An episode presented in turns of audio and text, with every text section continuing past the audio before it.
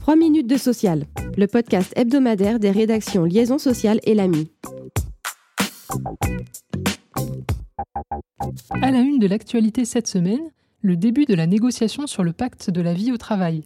Après une phase de diagnostic, les partenaires sociaux ont véritablement lancé la négociation sur l'emploi des seniors, les parcours professionnels et la création d'un compte épargne-temps universel.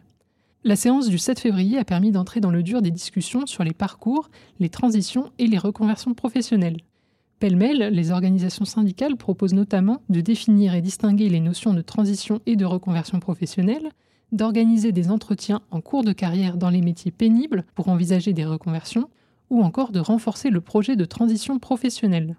Mais ces revendications se sont heurtées à celles formulées en particulier par la CPME, qui demande notamment un renforcement de la logique de cofinancement de la formation d'entreprise ou la sécurisation des clauses de dédit formation.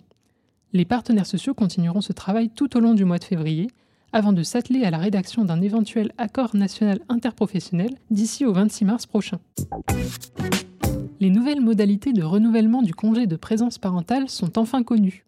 La loi du 19 juillet 2023 a en effet assoupli la procédure de renouvellement lorsque le nombre maximal de 310 jours de congé est atteint sur 3 ans.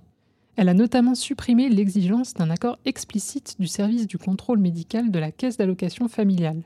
Il peut donc désormais être donné tacitement en cas de silence gardé par l'administration, comme c'est déjà le cas pour la demande initiale. Afin de parachever la réforme, un décret du 2 février 2024 toilette en conséquence les dispositions réglementaires du Code du travail et du Code de la sécurité sociale.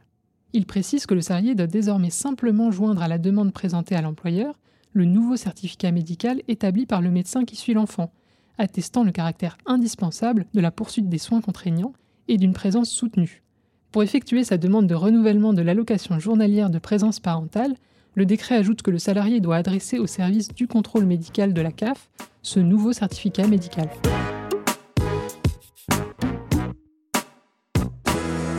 Les signataires d'un accord d'entreprise ne sont pas à l'abri de voir sa validité contestée, même plus de deux mois après sa conclusion. Selon un arrêt de la Cour de cassation du 31 janvier 2024, un salarié peut en effet invoquer devant les prud'hommes, outre l'illégalité du contenu d'un accord, le fait que les conditions légales de sa validité n'ont pas été respectées, et notamment celles tenant à la qualité des signataires.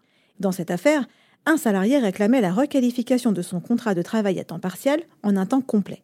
Il remettait pour cela en cause la légalité d'un accord d'entreprise aménageant le temps de travail, au motif qu'il avait été conclu avec des délégués syndicaux dont les mandats n'étaient plus valables, car antérieurs aux dernières élections professionnelles.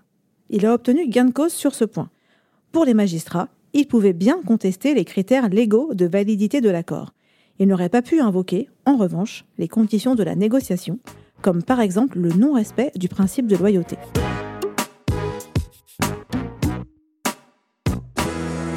50 ans, c'est l'âge de l'ANACT, l'Agence nationale pour l'amélioration des conditions de travail, qui fête, ce vendredi 9 février, son demi-siècle.